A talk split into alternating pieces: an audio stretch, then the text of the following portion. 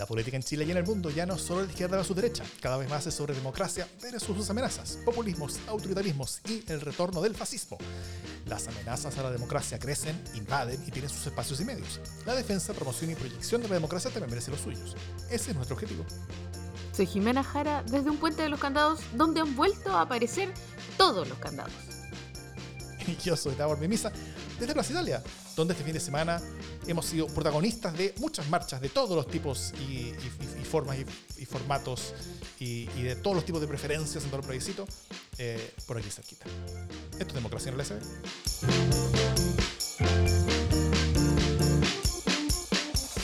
¿Cómo estás, Jimena? Aquí, con mucho amor. ¿Y tú? Esa palabra se ensucia un poco, yo ya no sé lo que significa. ¿Cachai? La palabra, la palabra no se ha ensuciado en años y años y miles de años de manosearla, no, se ha ensuciado ahora con la campaña. Me tienen confundido, me tienen confundido. Eh, bueno, hola a todos y todas. Eh, hoy vamos a explorar cómo el gobierno lo está dejando todo en la cancha, a menos de dos semanas de plebiscito, y Después vamos a ver cómo la oposición, si bien avanzó en su agenda legislativa para viabilizar eh, posibles reformas a la Constitución después del eventual triunfo del rechazo, está cada día menos de acuerdo sobre qué hacer ese 5 de septiembre. Pero antes tenemos un par de noticias de la casa.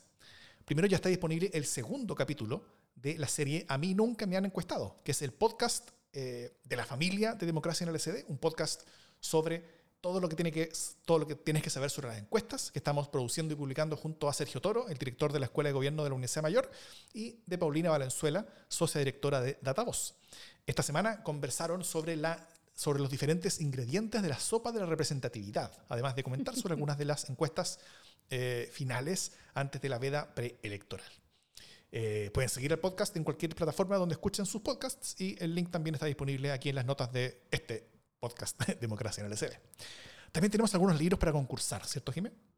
Sí, tal como habíamos dicho la semana pasada, tenemos el libro eh, Reportero sin cabeza de Lino Solís de Obando, que es una, una crónica slash novela slash ensayo sobre la cesantía, em, que se inicia cuando el protagonista es despedido de un medio que dijimos, solo vamos a decir las iniciales, América Economía, eh, y él entonces se ve sin empleo, de alguna manera acéfalo, y, e inicia un largo periplo por la cesantía eh, y, con, y por, por, básicamente por las relaciones humanas, porque todo eso se ve muchas veces trastocado a partir de experiencias como la pérdida del trabajo y también experiencias traumáticas en el lugar de empleo. Entonces, eh, para que ustedes puedan compartir esta historia, que es una historia magistralmente escrita, con mucho humor, con mucha crudeza y con mucha intimidad. Eh, vamos a pedirles que también nos compartan un pedacito de su intimidad y eh, nos cuenten alguna historia laboral que les haya ocurrido em, y que nos la manden por alguno de nuestros canales y entonces pueden ganar alguna de nuestras dos copias de Reportero sin cabeza. La historia más entretenida gana. Así es. O más triste. o más. de mejor enseñanza. o, la historia con mayor amor. También puede ser. También puede ser. Viva el amor. Dicho todo eso, vamos con los temas de la semana.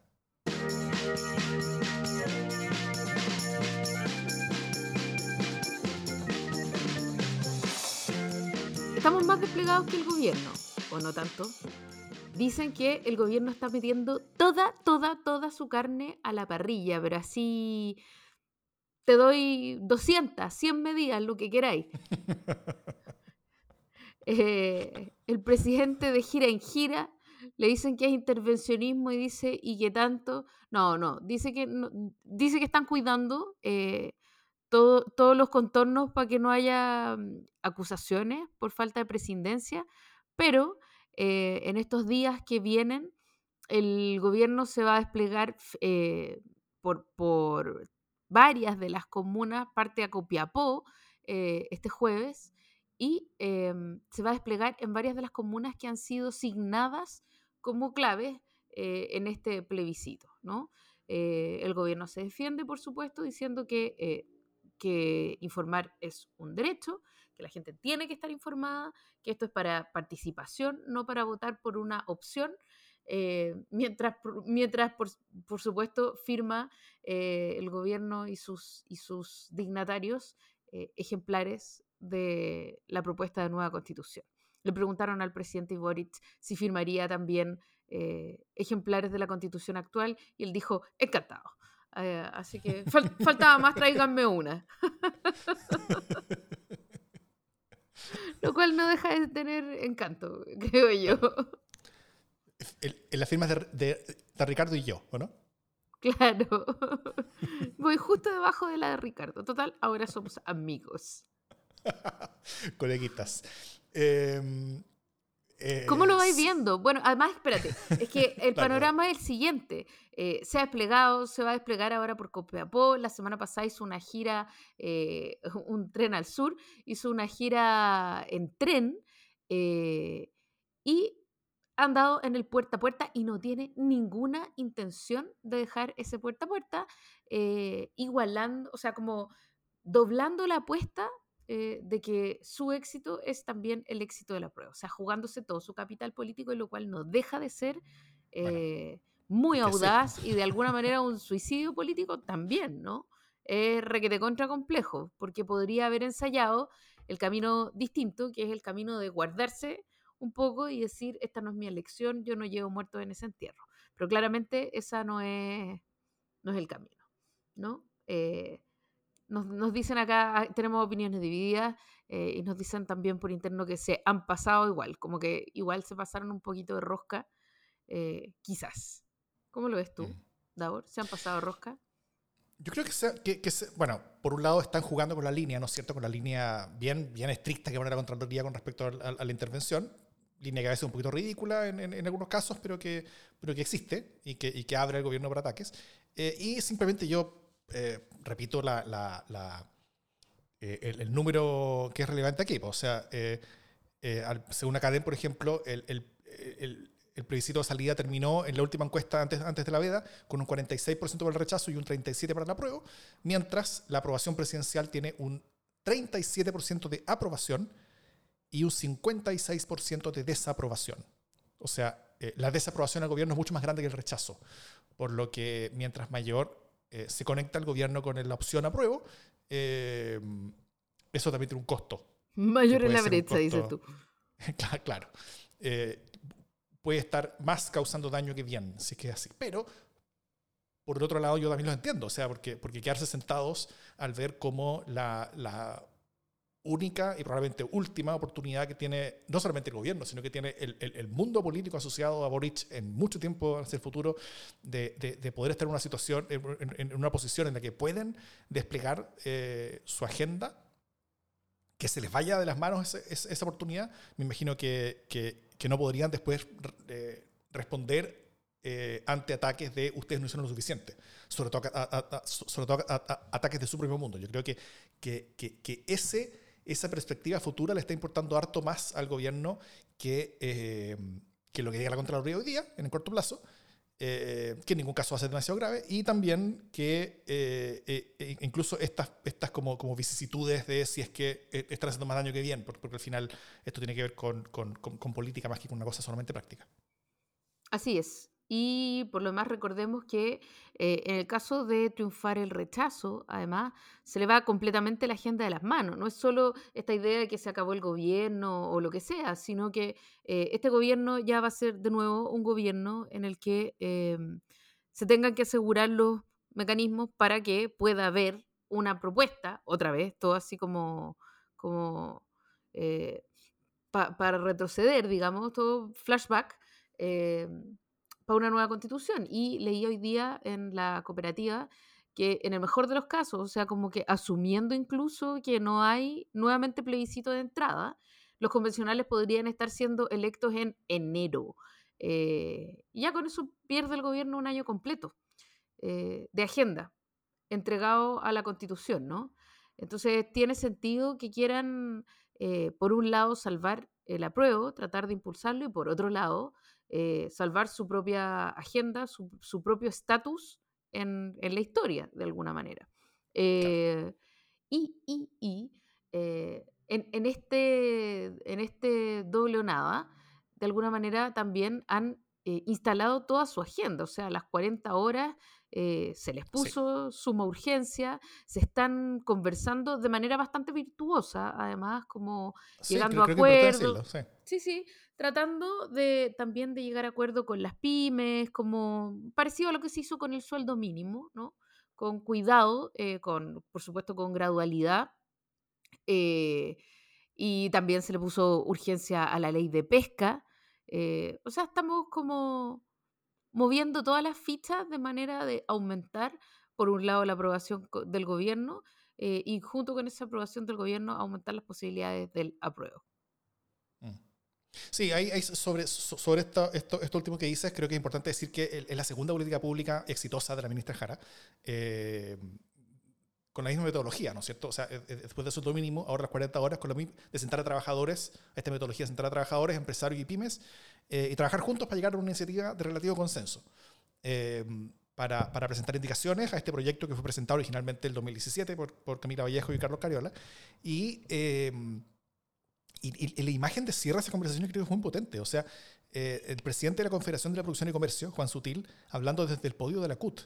O sea, mm. yo, no tengo memoria de haber visto algo así. Quizás Juan Claro alguna vez en el pasado, pero, pero, pero, pero yo realmente no tengo memoria de, de una foto así. Creo que fue una tremenda imagen. Y, es, y, es, un muy potente despliegue de un, de un, camino súper virtuoso que, que, no se ve tanto, eh, tanto en este gobierno como en, como, en, como en, el anterior tampoco, pero, pero, pero, pero cuando se ve creo que se agradece bastante. Sí, o sea, lo habíamos comentado como un, como un buen camino desplegado, o sea, ya tener un acuerdo amplio en torno a esto es una cuestión realmente importante. Eh, pero además eligen, por supuesto, lucirlo en este momento. Eh, ahora, en este camino de... Que, sigue siendo polarizado, pues tampoco es como que vamos caminando el, ancho camino del medio, ¿no? O sea, se intenta buscar eh, reformas posibles, ¿no? Se intenta ordenar un poco el mono, pero sigue siendo una conversación polarizada, ¿no? Y en este, en este coro de plañideras de lado y lado, eh, la voz sensata era que no, era hoy día, salió de Mario Marcel diciendo que había que olvidarse de las demandas maximalistas, eh, tanto de un lado como de otro, ¿no? Como que había que olvidarse de las utopías irrealizables por un lado y había que dejar de pensar también que era posible volver al día antes del 18 de octubre del 2019. O sea, corten la wea. Esto ya pasó, esto ya, esto ya cambió y, basta. Eh, San, San Marcel. Marcel Iber, acá presente. El, adulto a cargo ha hablado. El, Frente Patriótico, claro. Eh, yo, tengo una pregunta, Jime. Cuando dijeron que, eh, que Marcel es como el único adulto a cargo en un gobierno de puros niños, ¿cómo se ha sentido Carlos Montes al respecto? Siento que es injusto con Carlos Montes. Lo que pasa es que, lo que, pasa es que la cartera que tiene Marcel es una cartera con cheque, pues, ¿cachai? Billetera mata edad. Pero, pero Carlos Montes es también un adulto a cargo. ¿Qué te pasa? Muy bien. Una, una cosa que, que, sí me gustaría decir, que yo creo que fue eh, que me ha faltado ver en el gobierno de acción y de, y de como de acción proactiva, es decir más que el plebiscito es obligatorio. Eso no lo ha dicho mucho, o casi nada, como que nadie lo ha dicho. Como que nadie parece querer destacar demasiado ese, ese, ese pequeño hecho, eh, cuando es la principal diferencia entre esta votación y todas las demás. Solo eh, para, para, para, argumentar esto, las encuestas cerraron en el, periodo de la vida, ya, ya, vamos a estar viendo las versiones que van, a, eh, que van, a, aparecer sin saber si son verdaderas o falsas, ya, ya han habido un par de como de chamullos por redes sociales, pero más o menos cerraron entre 6 a 12 puntos a diferencia a favor del rechazo en general. No hubo ninguna encuesta seria a favor de la prueba. Eh, Salvo la que se dice que dicen que tendría en la moneda, ¿no? Ese rumor que circula que es como ella. Si esta fue una elección de voto voluntario como las anteriores, eh, probablemente el rechazo ya la tendrían prácticamente lista, porque algo se mueve la cosa en, el último par de semanas, pero, pero nunca tanto, ¿no es cierto? En la presidencial se calcula, en la segunda vuelta se calcula que se movió como unos cinco puntos eh, después de un muy buen debate de Boric y un muy mal debate de, de final de Cast pero eh, ni eso alcanzaría hoy para, para, dar vuelta a la tortilla y tampoco tenemos una, una, ocasión como un debate donde buena parte de Chile va a estar mirando en, en, un momento donde muchas cosas se juega. Ya, ya no queda nada de eso. O sea, no, no, no hay nada así. O sea, eh, además no es una cuestión de nombres, como, lo que ha pasado en la franja. No, claro, no. Em, pero esta no es una votación de voto voluntario, esta es una votación de voto obligatorio, donde van a votar más personas de lo normal. Eh, no sabemos cuántas más. Entonces, la, única encuesta que se ha hecho en Chile, este año al menos, eh, eh, que se ha hecho como censo, o sea, como que sea una encuesta realmente representativa de todas las personas, con, que, fue presencial, fue con alta tasa de respuesta, entonces uno puede confiar más menos que, que, está bien hecha, es la encuesta CEP. Y esa encuesta fue hecha en mayo. Y la única diferencia importante que tenía, porque por eso entonces también ponía el rechazo un poco adelante de la prueba, pero, pero ambas opciones tenían muy baja eh, adhesión, porque la tasa de indecisión ahí era mucho más alta de esa encuesta CEP que la tasa de indecisión que mostraban las demás encuestas en esa misma fecha. Entonces, eh, la realidad probablemente no va a ser que todo el mundo vaya a votar, eso nadie lo está esperando, pero también es muy posible que vaya más gente normal. Y esa diferencia de... O sea, es esperable, ¿no? Que con voto obligatorio. Es, esperable, claro. Eh, y esa diferencia de gente que va a ir va a ser normalmente personas que no están preguntando bien las encuestas, que, que las encuestas no, no, se están calibrando bien en torno a esas personas que, que, que nunca han votado, por lo tanto no, no, no eh, la, la, encuesta suele no verlas o, que no les importa mucho, esas, esas personas no, no, les han importado. Eh, y, y, entonces la, realidad va a estar en un, en un, punto intermedio entre las encuestas normales, esta como la cadena, criteria, activa, qué sé yo, y la CEP, por otro lado, que es, que, es más parecido como, como representativo de la población general. Eh, va, a estar en un punto intermedio. Entonces, al final, eh, ese error, ese, ese, como ruido que hay donde uno no sabe para dónde se va a ir todo ese mundo que, nuevo que va a entrar a votar, puede que vote igual que los demás.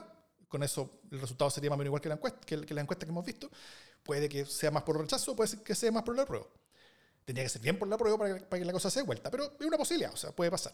Pero si fuera así, eh, si, si, la única posibilidad que viene en la prueba es que eh, este público nuevo, distinto, sea más pro apruebo que pro rechazo, entonces lo que más deberían hacer los que quieran en la prueba es movilizar más a ese nuevo público, porque es al final la única, la única opción que tienen. Entonces, mi pregunta es, ¿por qué el gobierno no está movilizando más a las personas que,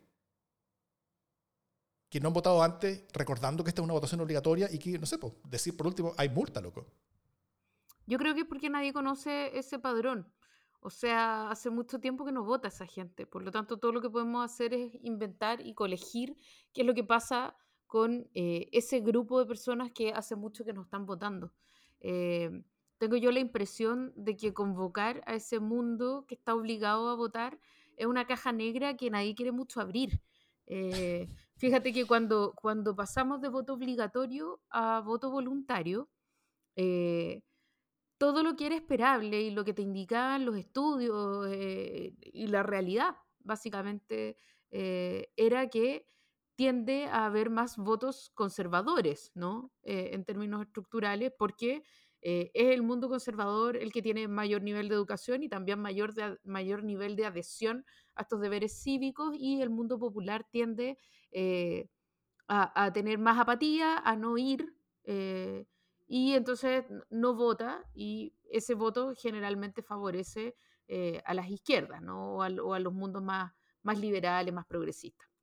Sin embargo, ese es un tránsito eh, que no teníamos computado y esa primera elección eh, de voto voluntario, que fueron las municipales en las que ganó José Ferrazuri, Carolina Toá, estamos mm. hablando del 2012, si no me equivoco, sí fue una sorpresa. Y fue una sorpresa de la centroizquierda.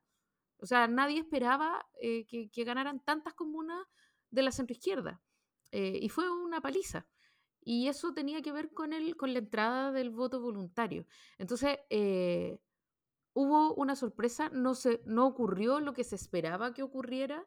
y por lo tanto, hoy día, de nuevo, no sabemos nada. Estamos cambiando de padrón y no sabemos qué puede pasar. Por lo tanto, la gente no quiere agitar mucho el avispero, creo yo.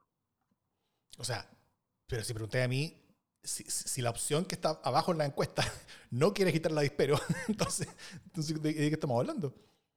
O sea, debieran querer agitar el avispero, debieran querer que el resultado sea lo más distinto posible a lo, que, a, lo que muestra la encuesta y, para eso el electorado tiene que ser lo más distinto posible a, lo que muestran las encuestas y eso implica que el electorado lo más distinto posible a las elecciones pasadas. Ergo, llevar gente a votar. Eso puede terminar apoyando rechazo, puede ser, pero es la única opción que tiene la prueba al final. Ahora, yo creo que de todas maneras, el, la última semana sí se va a facilitar bastante el acceso a los locales de votación, que es lo que se suele hacer. Eh, en el caso de Piñera se hizo un poco, eh, pero, pero tratando de no decirlo, ¿no? Ojalá que no llegara mucha gente a votar. En este caso yo creo que va a ser lo contrario, que va a haber como em, transportes y medios y formas de que la gente llegue a votar y van a ser muy publicitadas. Eso es lo que yo esperaría debiera ser así, claro. Ahora, hay, hay, dos cosas, una buena y una mala para la participación. La buena es que los, los, los lugares de votación van a estar todos más cerca ahora, en, promedio. Hay, hay, casos, por supuesto, que, que, que, antes les quedaban muy, muy cerca y después con el, con el rebaraje quedaron más lejos, pero, pero para la gran mayoría de las personas van a poder votar mucho más cerca de su casa. A mí me queda eh, lejos y ahora me queda más lejos, pero bueno. a mí me queda ahora, no, me queda ahora, ahora por caminando, antes, antes tenía que ir en metro. Pero también hay una, hay, hay una dificultad que es que muchas personas que están acostumbradas a votar siempre en el mismo lugar, les van a decir, no, señora, usted no vota acá, que no saben informar, que qué sé yo. Ahora, el mal pensado podría decir, ah, ese voto de tercera edad, y eso entiende por un lado. ¿no? ¿Tú dices que el voto de tercera edad tiende a ser conservador? un poquito, claro. Ya, pero yo creo que eso es como hacer muy mucho, darle mucho cuenta. No, no. rizar el rizo, quizás. Pero, pero, pero, pero lo que digo es que, es, que, es que puede tener dificultades en la participación el hecho de que puede haber mucha gente media perdida ese día, pero por otro lado va a facilitar a la participación eh, el hecho de que la gente va a tener más cerca el local de votación. Entonces, para los que se informen, va a estar mucho más cerca y, y, va a ser más fácil participar. Sí. Pregunta qué pasa con el voto joven y el voto femenino. Yo aquí, esta es la parte en que quiero invitar, por supuesto, a escuchar. Eh, a mí nunca me han encuestado, que va explorando todos estos temas y que permite que uno pueda hacer eh, apuestas con más cartas sobre la mesa, ¿no? Por lo menos saber cuáles son eh, aquellas encuestas que nos permiten hacer apuestas y aquellas que no nos permiten hacer apuestas. Eh, pero pero tenderíamos a creer, o por lo menos hasta ahora lo que se ha tendido a creer, es que en el caso de los jóvenes tenderían o deberían tender a mejorar las opciones de la prueba. Em, dicen eso. Ahora, eso, eso a partir de, que los jóvenes que han, han, salido a votar en las últimas elecciones han sido más progresistas, eh, más, más, eh, más, más, pro mundo de Boric, ¿no es cierto? Eh, y eso ha sido así. Ahora, los jóvenes que no han salido a votar, eso no, no, no, sabemos, no nos consta. Entonces, si hay un aumento de esa participación, yo no estaría tan seguro. Creo que es más probable de que sea más de ese mundo, pero tampoco estaría tan seguro. Puede que los que son de ese mundo ya están votando. Eh, en, las últimas elecciones al menos, y que, y, y, que los que no, no, estén votando sean los otros, tal vez. Entonces, no sé, eh, eh, para, para, mí es duda qué va a pasar si es que hay aumento de participación juvenil. O sea, todo es duda, pues, pero estamos especulando. pues. Estamos jugando a especular. sí. Em, mi única especulación, si es que la votación se parece a, a las votaciones anteriores, el rechazo la tiene lista. Mientras más diferente sea, más posibilidades hay que sea distinta eh, como el, mundo al que están viendo las encuestas. Y eso, eso, implica que hay más posibilidades de que haya una sorpresa. Sorpresa puede ir por cualquier lado, pero, pero que hay una sorpresa. Y, eh, y por lo mismo yo creo que mientras más diferente sea eh, el, el, voto a lo que ha sido en las elecciones anteriores, pues más posibilidades tienen a prueba. Porque si es como en las elecciones anteriores, eso ya lo están midiendo en la encuesta. Y, y, y, y si, si, esta, y si esta votación fuera como las pasadas, el rechazo estaría ganando. Igual bajón que sea el padrón, onda, casi que el mismo padrón del plebiscito de octubre 2020 eh, y con esta variación, ¿no? Entre rechazo y apruebo. O sea, el padrón, claro, con la diferencia que ahora es voto obligatorio. Entonces, efectivamente, van a ir más personas a votar. Lo que no sabemos es quiénes son esas personas y que van a votar. ya lo sabremos, que a poco. Ya lo sabremos.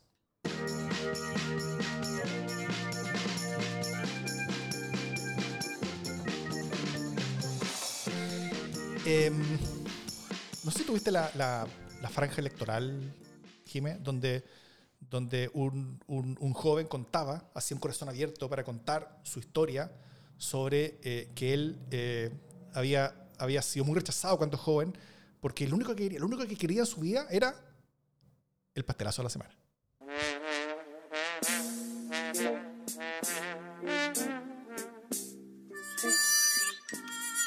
Pastelazos con amor, ¿no?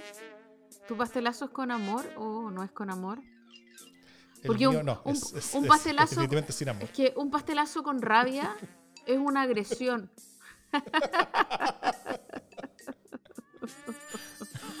en cambio, un pastelazo con amor es una diversión. Em, eso es lo que dicen.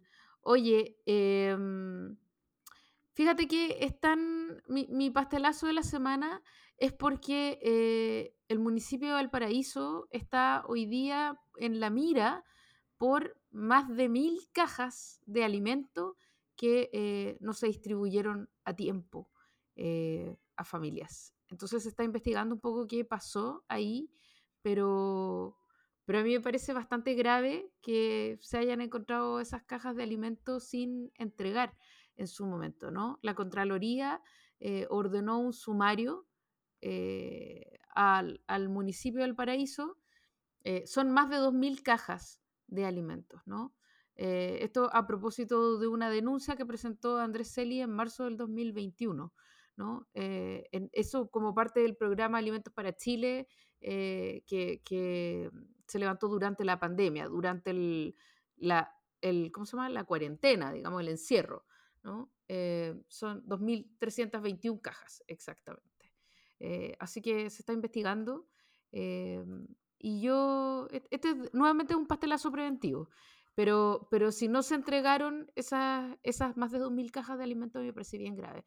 Porque eh, como municipios, you had one job, o sea, sobre todo durante la pandemia, ¿no?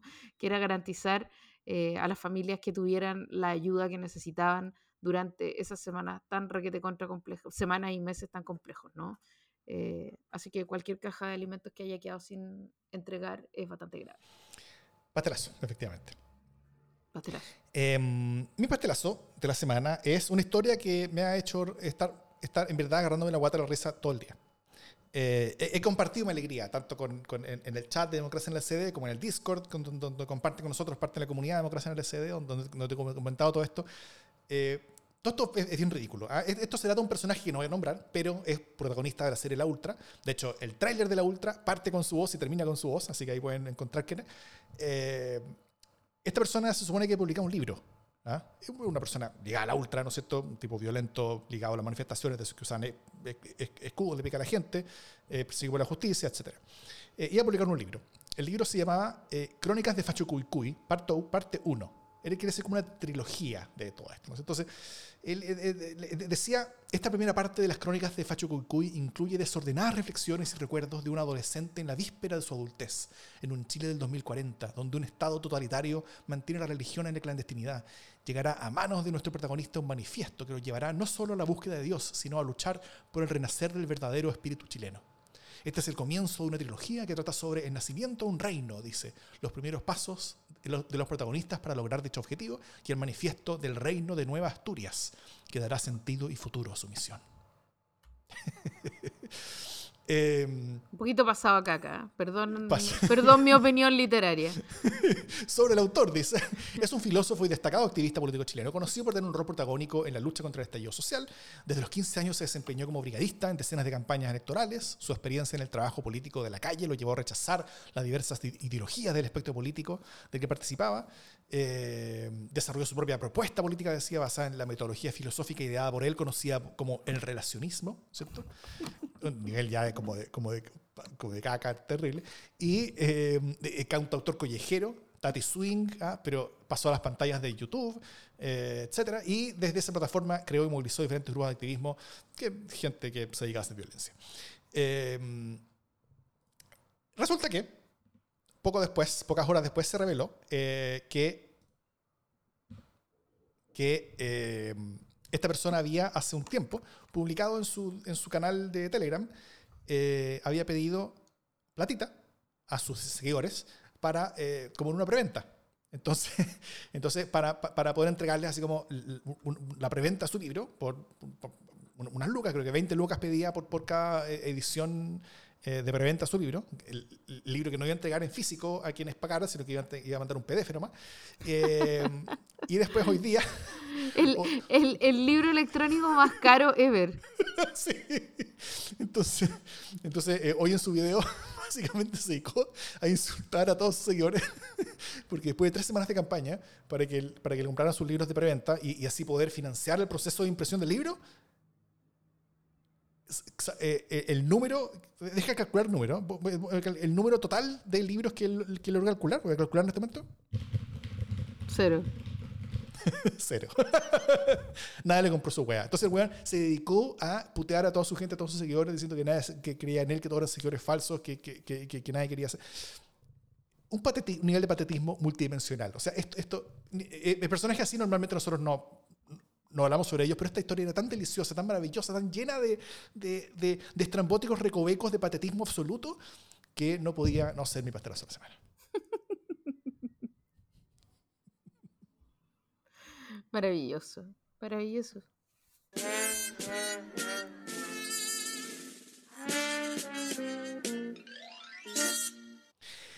En la tercera PM del lunes, uno de los titulares era, la derecha también marca AC. Tremendo titular. Porque Chile Vamos, decía la nota, habría desahuciado la idea de un nuevo plebiscito para escoger el camino a seguir tras un triunfo de rechazo, asumiendo que el mismo Congreso iba a tener que negociar entre sí alguna manera de tener una nueva constitución. O sea, como que, como que se asumía que iba a haber una nueva constitución, eh, que se, asumía que iba a haber alguna forma de nueva, de, nueva convención eh, y que el Congreso iba a ver como los detalles. Pero en la tercera de hoy, martes, grabamos como siempre los martes noche, el titular era exactamente el opuesto. no marcan AC. el, subtítulo era La rebelión de diputados de Chile Vamos ante la idea de desechar un nuevo plebiscito. Y eso porque entre que el presidente de dijo que seguían abiertos a todos los caminos, pero que debía verse solamente después del plebiscito en el Congreso, la presidenta Opoli también diciendo y recordando que siempre había sido promotores de un nuevo plebiscito, varios diputados eh, tampoco querían dejar por seguro que había otra convención y querían intentar otras vías para, para llegar eh, a, través de un nuevo plebiscito. Otros como la exconvencional Rocío Cantuarias, eh, en la tercera dijo que había que meter la idea de una, nueva constitución, ni siquiera una convención, sino que la idea de una nueva constitución era un cajón por un buen tiempo, si ganaba el rechazo. Todo esto pasa Como mientras se promulga. Claro. Todo esto pasa mientras se promulga la ley que rebaja los quórums de la actual constitución, viabilizando otros caminos si, se llega, si, llegan, si llega a ganar el rechazo. Eh, pero también pasa después del acuerdo del oficialismo, ¿no es cierto?, donde propusieron un camino más o menos claro de reformas constitucionales y de criterios de implementación en caso de ganar el apruebo. Eh, hoy día la derecha no solamente parece que, o sea, no solo no parece que vaya a tener algo parecido a, esto que presentó eh, el oficialismo, sino eh, antes del plebiscito, de hecho en el tercera dicen que ya están convencidos que no lo van a tener dentro de Chile Vamos, sino que además parecen estar cada día con más desacuerdos entre ellos sobre qué hacer si gana el rechazo en el plebiscito. Eh, va a haber mayor presión estos últimos días sobre el contraste que hay entre esta, al, menos relativa claridad que muestra un mundo con el creciente conflicto que muestra otro, Jiménez. Yo creo que más que estar diciendo, mira lo que nosotros hicimos y que ustedes no lograron, eh, se van a tensionar ellos mismos, porque básicamente, eh, y como siempre, el mundo más de centro derecha, o sea, el mundo más RN, si tú querís, va a estar exigiéndole a la UDI eh, y a republicanos y a ese mundo tan ultrón que se pronuncie en algún sentido, ¿no? Porque estos gallos han estado, ellos sí que han estado viendo palco, o sea, junto a Mm. junto con, con, Jimena Rincón, que finalmente no ha estado en el palco en esta pasada. Eh, ese palco sí lo ocuparon ellos, ¿no? Han estado mirando cómo se desarrollan estas negociaciones, eh, tratando de no decir nada. Eh, se restaron también de estar presentes en la campaña. Perdón. Han dejado que los amarillos prometan una de verdad, una mejor, escribamos otra, eh, sin ninguna garantía de que ellos van a permitir que eso sea así, eh, ni tampoco abriéndose a modificaciones de ninguna manera, ¿no? Da la impresión de que, sobre todo la UDI, está volviendo a sentirse empoderado por Jaime Guzmán, ¿no? Como Jaime no está todo perdido, y por lo tanto eso no lo van a querer dejar, pues. Y además, lo que siempre hemos sabido, el día que se gana, el que gana con votos prestados se olvida que son votos prestados jura que la victoria es propia. Eh, entonces mm. ahí hay un peligro y yo creo que ellos están esperando ese momento de embriaguez para ver si todo puede quedar en nada. Eh, y claro, el contraste es alto, lo cual obliga a ese mundo menos ultrón a, a tratar de redoblar las posibilidades para eh, seducir y bajarle el costo al rechazo. Sí, eh, yo solo suponía que, este desacuerdo siempre estuvo. O sea, no es, que, no es mm. que sea como creciente que esté apareciendo, sino que siempre estuvo. Entre no tener constitución, eh, o, intentar buscar eh, a través de la ciudadanía, cansada de todo esto, una especie como de camino de legitimación, vía plebiscitos u otras formas para meternos en un cajón todo el tema constitucional, es lo que quieren buscar otras personas, porque al final eh, quienes están... Eh, alguien en el público nos dice rechazo para no saber qué hacer. es cierto. Em, también hay algunos que genuinamente quieren una nueva constitución, pero con sus condiciones, lo cual es legítimo.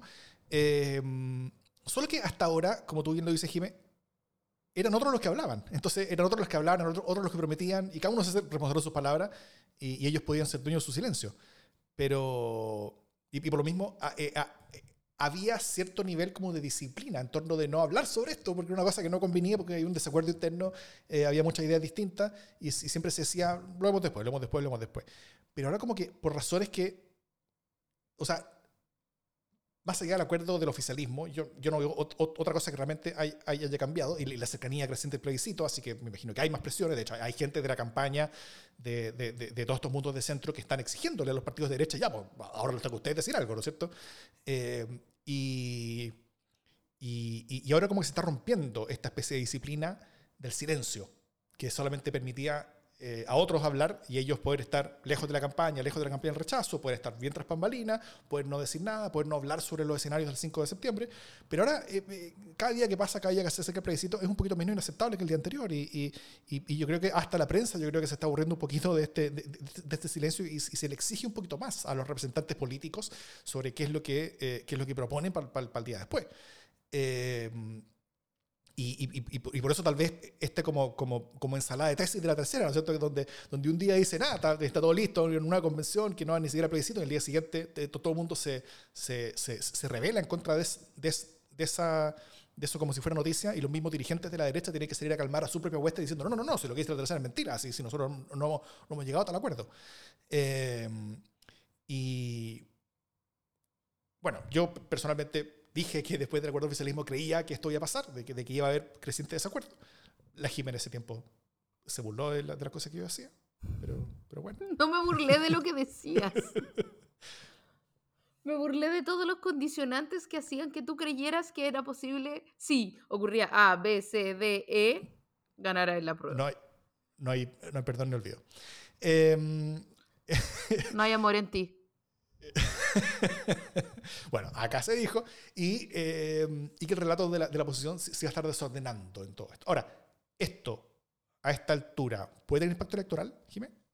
Puede tener impacto electoral si es que se mete suficiente bulla. O sea, yo creo que está bien también sacarlos al pizarrón para que digan qué es lo que van a permitir, qué es lo que prometen, eh, porque en eso la han sacado súper gratis, ¿no?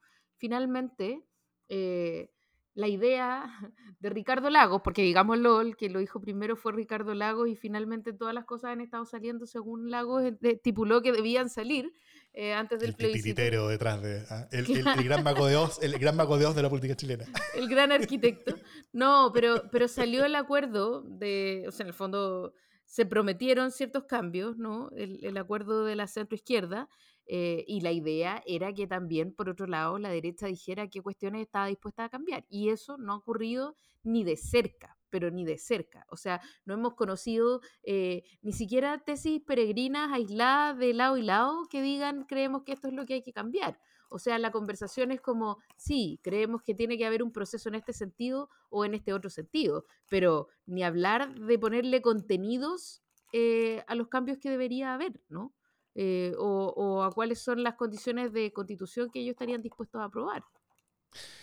Jimé, ¿y, tú crees que Lagos podría llegar a hacer algo más en esta vuelta? En el sentido de, decir, yo le pedí a, ambos mundos que hicieran estas cosas.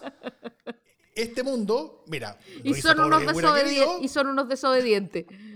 No hizo todo lo que hubiera querido, pero al menos algunas cosas hizo. Este otro mundo no hizo nada. Ergo, mi decisión está tomada. Ah, ¿tú crees que.? Pero ya, pero sinceramente, mira, yo. Esta es la parte en que yo, ustedes saben, eh, adoro a Lago.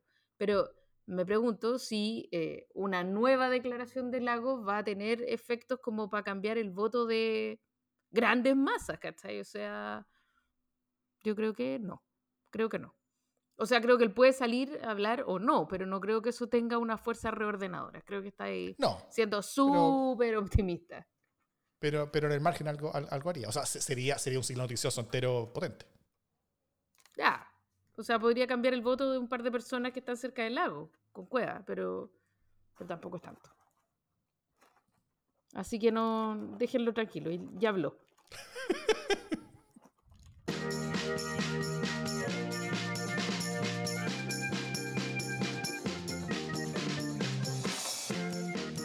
Las buenas noticias. ¿Qué buena noticia tiene Jimena Jara? Ninguna. Por supuesto. Ninguna. Pero puedo pensar en alguna. Yo tengo una buena noticia. Eh, la, dije en Twitter el otro día, creo que es algo bueno. La, Policía de Investigaciones va a encabezar una cumbre internacional contra el crimen organizado. Eh, entre mañana, el, día que ustedes escuchen este podcast, eh, desde el 24 de agosto se escucha este podcast, el 24 y 25 de agosto en la Escuela de Investigaciones Policiales se van a dar cita expertos de agencias internacionales, entre ellos miembros de la Interpol, FBI, la DEA de Estados Unidos y muchas otras. Y el objetivo, según explica el director general Sergio Muñoz, es conectarnos con lo que está pasando actualmente en el mundo en cuanto a nuevas modalidades directuales que en algún momento llegarán al país. Eh, todo esto dice con el tren de agua en la mira. Solamente una diferencia, yo diría, con lo que dice el, director eh, de la PDI, eh, los que llegarán algún día al país. Ya llegaron al país, están funcionando. tenemos crimen organizado en el país y, lo que no tenemos son policías capacitadas y capaces con las capacidades y con el conocimiento para poder enfrentar en forma efectiva al crimen organizado. Por lo mismo, el al menos preocuparse de tener conocimiento, al menos preocuparse de estar imbuyéndose de, de, de, de contenidos, invirtiéndose en, la mentalidad de la institución que debieran ser para enfrentar mejor este tipo de crimen, es una muy buena noticia porque esa es una de las principales amenazas que tiene la democracia chilena hoy día. Estupendo. Sigo sin tener una buena noticia. no sé si alcanza a calificar para buena noticia, pero digamos que es una anécdota alegre. El hecho de que las carmelitas descalzas eh, o la tole tole que se armaba en torno a. De San José. se hayan manifestado por la prueba porque me parece una cosa un poco friki, digámoslo. Em, pero, pero en nada contraria a la democracia, ¿no? Eh, y, y, porque todo esto porque la comunidad de Carmelitas Descalzas San José de Maipo eh, compartió una carta abierta en la que valoran la propuesta de nueva constitución y además dicen que si rechazamos la proposición de una nueva constitución estamos rechazando la posibilidad de dar un paso grande en el devenir de nuestro país. Eh, lo cual es, eh, o sea, es interesante, yo primero estoy de acuerdo con, con, esta afirmación de las carmelitas descalzas, pero bien particular porque además las carmelitas descalzas se supone que se retiran de la vida mundana eh, a una vida espiritual, ¿no? Eh, entonces, que salgan de su eterno respiro, así como que son como gente silenciosa, eh, retirada, haciendo ejercicios espirituales, que sin embargo aparecen a decir, voten a prueba, eh, tiene, e, es interesante, es gracioso, no es contrario a la democracia, no tiene por qué ser no deliberante, pueden romper su silencio espiritual cuando quieran. pero además lo que me parece más gracioso y alegre de todo esto es que nadie, me parece a mí, ni siquiera la franja al rechazo, podría acusar a las carmelitas descalzas de estar obrando por rabia y en contra del amor. Entonces, ahí me parece que se tuerce un poco el argumento y eso me hace eh, reír, por lo menos. Sí.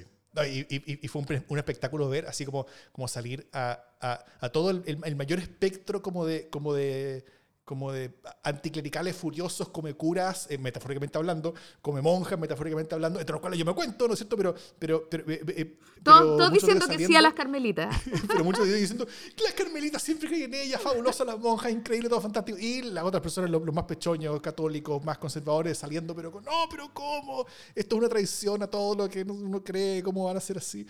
Eh, fue, fue muy gracioso por la, por, por la, por, la montaña de disonancias cognitivas que se, que se construyó al respecto. Sí, pues además que salieron, eh, salieron las carmelitas como de Real Carmelitas, las que no son como la Asociación Nacional de Carmelitas Descalzas. Eh, digamos, las grandes calzas, no sé cómo será. las que realmente están a pata pelada. las carmelitas con calzas, dices tú. Eh, salieron a decir que nada que ver, que, que se habían pasado rosca, que, que habían metido la pata. que habían metido la pata descalza. Entonces. metido la descalza. Claro, y que, que nada que ver.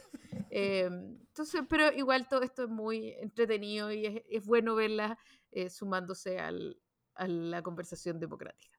¿no? Sí, está bien. Eso, eso, esto más que una, una noticia muy importante electoralmente, políticamente, nada. Es, es, Dije, es una, anécdota, es una anécdota, alegre de la democracia. Sí, pues está bien, está bien, te estoy sumando. Sí. Te, te, te estoy contando razón. Sí. no, no, me retes. ¿Qué ¿Pero qué votaría, qué votaría, Jesús, que también andaba descalzo? Bastante descalzo. Jesús era un comunacho. Bueno, dicho esto, antes de meternos en, en, más problemas, esto es democracia en el SD.